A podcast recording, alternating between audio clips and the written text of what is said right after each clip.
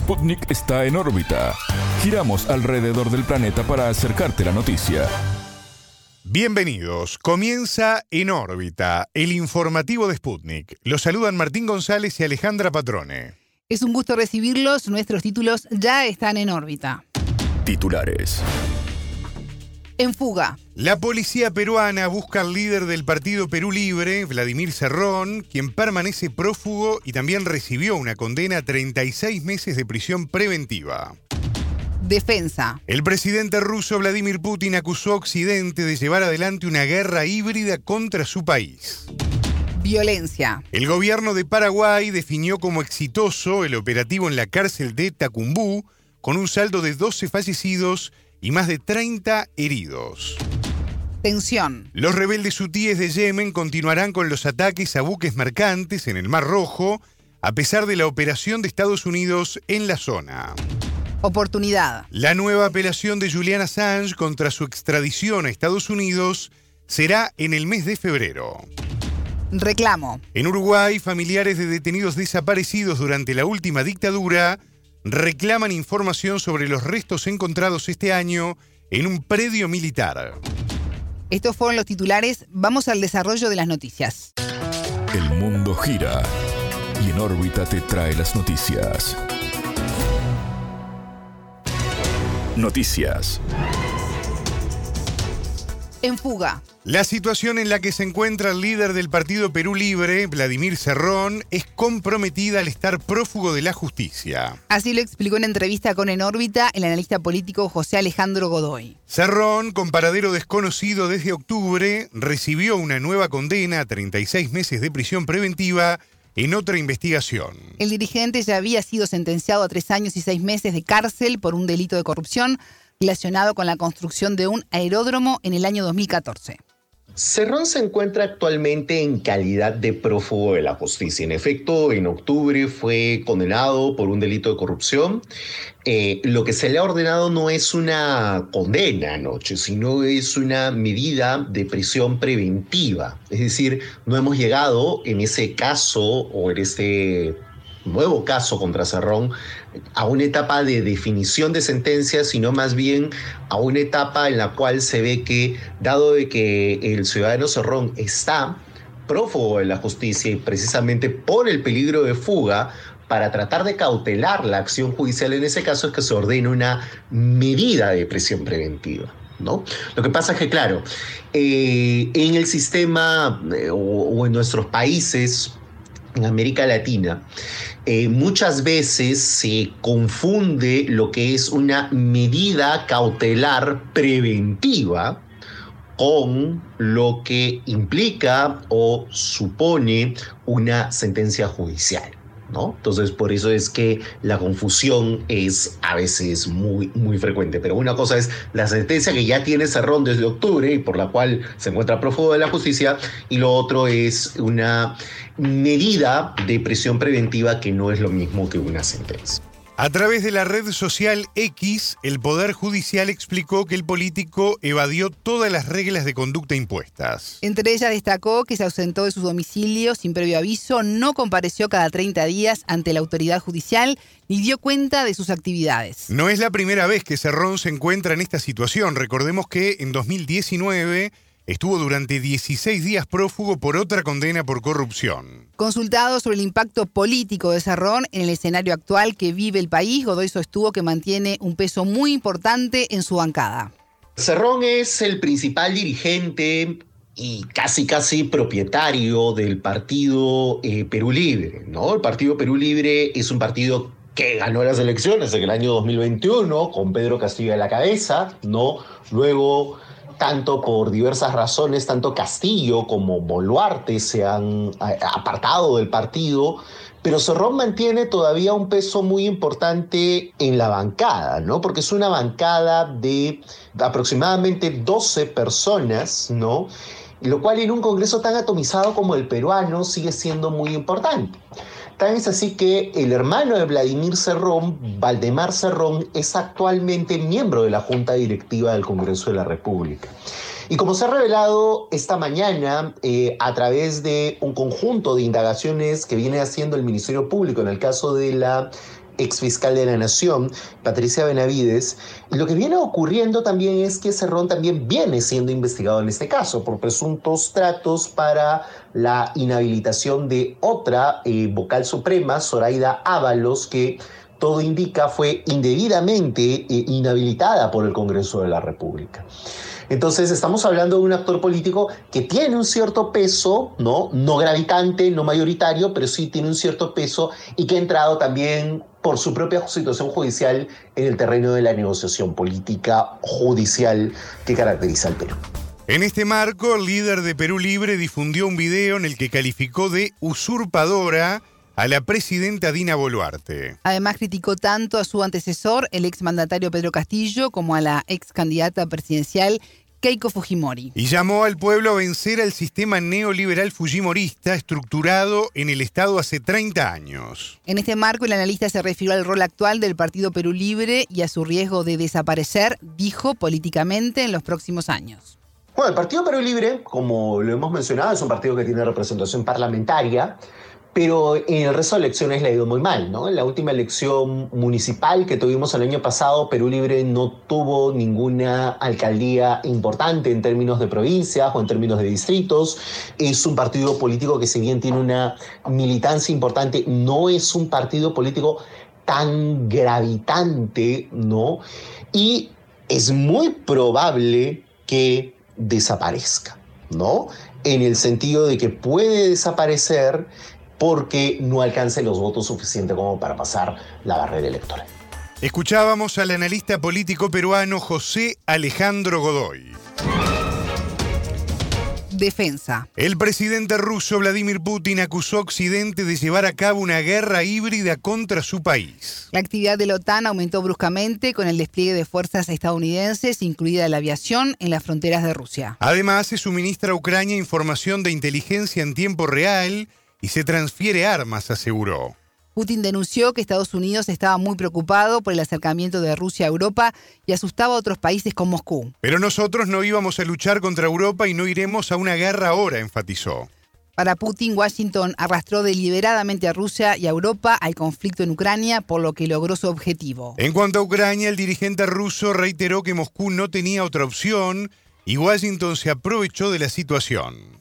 En este contexto, el mandatario comunicó que el 95% del armamento de las fuerzas nucleares estratégicas nacionales está modernizado. En cuanto a la operación militar rusa en Ucrania, Putin reafirmó que Moscú no planea renunciar a sus objetivos.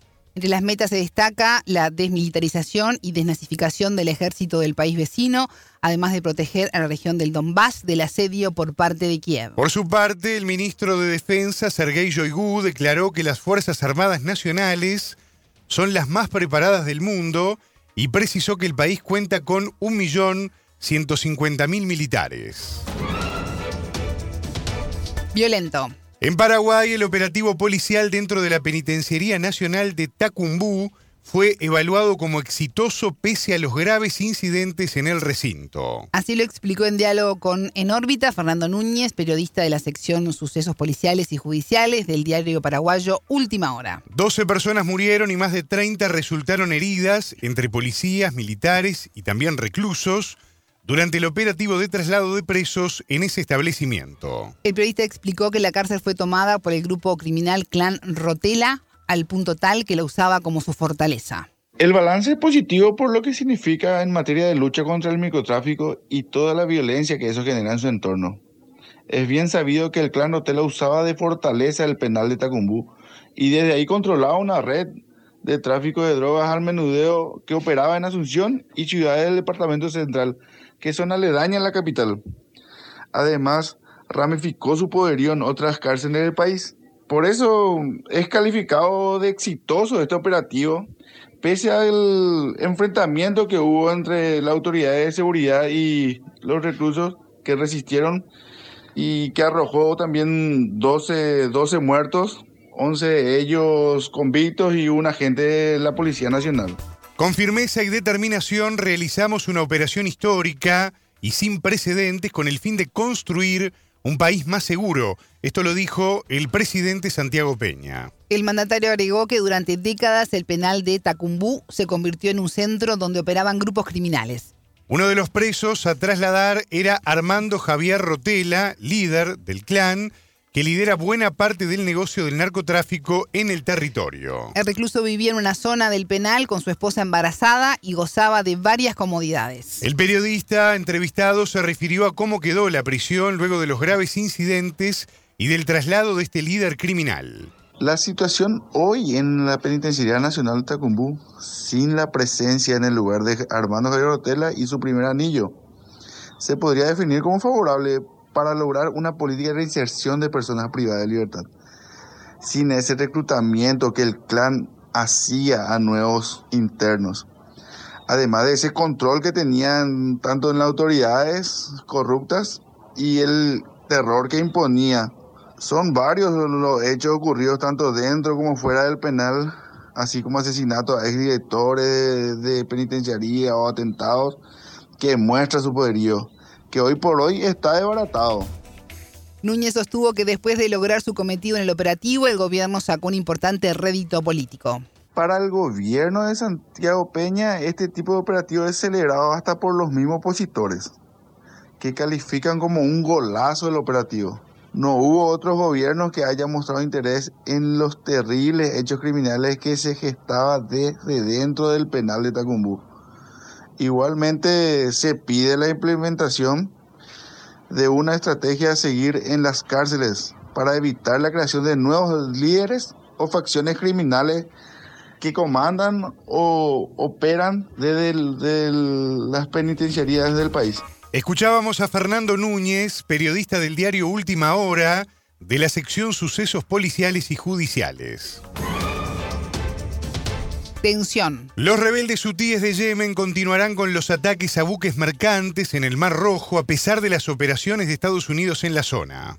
Los objetivos son los barcos de carga que pasan por el Golfo de Adén y se dirigen a Israel o están vinculados con empresas de este país. Así respondió el movimiento Ansar Allah al anuncio de Estados Unidos de formar una alianza de 10 países para proteger la vía marítima. El Pentágono informó que la coalición reúne a Estados Unidos, Francia, España, Reino Unido, Bahrein, Canadá, Italia, Países Bajos y Noruega, entre otros. El titular del Pentágono, Lloyd Austin, aseguró que la agresión de los hutíes ya afecta a la economía mundial y amenaza el transporte marítimo comercial. Entre el 10% y el 15% del comercio mundial pasa por el Mar Rojo y las navieras internacionales deben desviar su ruta a través del Cabo de Buena Esperanza. La situación provoca la demora de la entrega de bienes y materiales clave, incluidos el petróleo y el gas, según aseveró el funcionario. En tanto, un alto mando de los rebeldes, Mohamed al-Buhaiti, dijo en la red social X que las operaciones militares no se detendrán sin importar los sacrificios que eso nos requiera. Y opinó que estos ataques cesarán solo si Israel acaba con sus crímenes y si la comida, medicamentos y combustible llegan a la población de Gaza. El país judío continúa con su operación militar contra el movimiento palestino Hamas tras su ataque sin precedentes en territorio israelí el 7 de octubre. Si Estados Unidos intensifica su lucha contra los hutíes, habrá otra ola de expansión de la guerra en Yemen y ninguna parte realmente quiere eso, dijo a Sputnik Bader al-Saif, profesor asistente en la Universidad de Kuwait. Oportunidad. La nueva apelación de Julian Assange contra su extradición a Estados Unidos será en el mes de febrero. El Tribunal Superior de Justicia de Londres examinará el recurso del fundador del portal Wikileaks en una audiencia prevista para los días 20 y 21 de febrero. Podría ser su última oportunidad para evitar su extradición, escribió el grupo de apoyo Free Assange en un comunicado. Luego de esta audiencia, el periodista australiano tendrá otras oportunidades de defender su caso ante los tribunales británicos. Pese a todo, un último recurso ante el Tribunal Europeo de Derechos Humanos sigue siendo posible, señalaron sus seguidores. Estados Unidos requiere a Assange por filtración masiva de documentos confidenciales sobre las actividades militares y diplomáticas del país, en particular en Irak y Afganistán. Debido a ello, el fundador de Wikileaks corre el riesgo de ser condenado a 175 años de prisión acusado de espionaje. Assange fue detenido por la policía británica en 2019 tras siete años confinado en la Embajada de Ecuador en Londres. Allí se había refugiado para evitar su extradición a Suecia, acusado de agresión sexual. El detenido lleva cuatro años en la prisión de alta seguridad de Belmarsh, al este de Londres. El gobierno británico aceptó en junio de 2022 su extradición, pero Assange apeló, acción que retrasó la ejecución de su entrega al país norteamericano. Reclamo. En Uruguay, familiares de detenidos desaparecidos durante la última dictadura reclaman información sobre los restos encontrados este año en un predio militar. El hallazgo se produjo en junio, pero no se pudo determinar la identidad, dado que el material no coincide con la información genética disponible. Este miércoles 20, la Organización de Madres y Familiares de Detenidos Desaparecidos convocó a una marcha en el centro de Montevideo, capital del país. La movilización bajo la consigna a seis meses digan quién es reclama al gobierno de Luis Lacalle Pou que exija a las Fuerzas Armadas la entrega de datos. En este marco, en órbita conversó con Ignacio Randonea, integrante de Madres y Familiares de Detenidos Desaparecidos. El comandante en jefe de las Fuerzas Armadas es el presidente, de ahí debe salir la decisión de exigir que nos digan de quién se trata, afirmó el entrevistado. Nuestros familiares lo hicieron desaparecer planificadamente por orden de los mandos. Y sabemos que todo eso está documentado. Entonces, para identificar estos restos, como para saber dónde están nuestros familiares, lo que se requiere es que las Fuerzas Armadas, que fueron ellas las que hicieron desaparecer a nuestros familiares, den la información. Sabemos que las Fuerzas Armadas no quieren darla, porque no la han dado hasta ahora, y hasta ahora lo que hemos obtenido son mentiras de parte de ellos, pero entendemos que el mando superior de las Fuerzas Armadas es el presidente de la República junto con el ministro de Defensa. Es de ahí que tiene que salir la resolución política y la decisión de exigirle a las Fuerzas Armadas que nos digan dónde están nuestros familiares, que digan de quién se trata. Ellos saben de quién se trata perfectamente. Tuvimos dos reuniones con el presidente de la República y después nunca más nos, nos convocó. Eh, con el ministro de Defensa tuvimos una entrevista y después nunca más. Con el ministro tuvimos una sola entrevista en la cual él nos entregó unos archivos que dice haber encontrado, pero después mantenemos contacto, sí, más, más o menos asiduo con el, con el director de asuntos administrativo o asuntos documentales, que es con quien tramitamos los pedidos de acceso a la información, pero hasta el día de hoy respuestas no hemos tenido. Hemos hecho un montón de solicitudes de acceso a la información. Es verdad lo que dice el ministro, que nos contesta, pero lo que no dice el ministro es que nos contesta no poseemos información. Pero lo que sí sabemos, porque se lo planteamos al presidente y se lo planteamos al ministro de Defensa, es que no hay una decisión política de exigirle a las Fuerzas Armadas que entreguen la información. El análisis determinó que los restos encontrados corresponden a una mujer aunque se descartó que se tratara de Elena Quinteros o María Claudia García de Gelman. En tanto, sí se comprobaron traumatismos en cervicales y mandíbula, producto de golpes y tortura. Queda establecido el contexto de violencia de la muerte y se trata de una detenida desaparecida. Esto dijo en conferencia de prensa en julio la antropóloga Alicia Luisiardo. Randonea explicó el trabajo realizado desde el hallazgo en junio hasta el momento. Se ha trabajado se conformó una mesa de trabajo con Fiscalía, con la Fiscalía especializada en, delitos de lesa humanidad, con la Institución Nacional de Derechos Humanos, que es quien está a cargo de, la búsqueda de los detenidos desaparecidos, con el equipo de antropólogos eh, eh, argentinos y con los antropólogos acá en Uruguay y Madrid familiares para buscar eh, la identificación de estos restos hallados. Cuando se cotejó con las muestras que se tenía, no ha dado positivo. Y ahí, bueno, nos encontramos con que eh, el banco de sangre, de, de muestra de sangre de familiares, de los familiares desaparecidos, no está completo porque, bueno, se empezaron a tomar muestras de, ADN a partir del, del año 2000, donde ya muchos familiares ya habían fallecido. Y esa es una de las principales dificultades que encontramos para hallar, eh, para identificar estos restos. Estos restos fueron encontrados a pocos metros de donde fueron ubicados otros dos detenidos desaparecidos en los años 2011 y 2012. En la medida que no hay información oficial, eh, se está trabajando barriendo la zona, o sea, se delimitan zonas y la retroexcavadora va dando vuelta toda la tierra. Es un trabajo enorme. Este, por ejemplo, tengamos en cuenta que ese cuartel tiene 450 hectáreas. Eh, o sea, y no es dar vueltas así a lo loco, hay que ir dando vueltas despacio porque hay que ir analizando cuando se ve que, hubo remoción de tierra, bueno, ahí se va, se trabaja manualmente. O sea, es un trabajo lento. Y cuando estamos hablando que estamos hablando que no llegamos a 200 detenidos desaparecidos, encontrarlos llevaría muy poco tiempo si dieran la información. Y si estamos en un país democrático, que no se le exija a las Fuerzas Armadas la información es realmente inconcebible.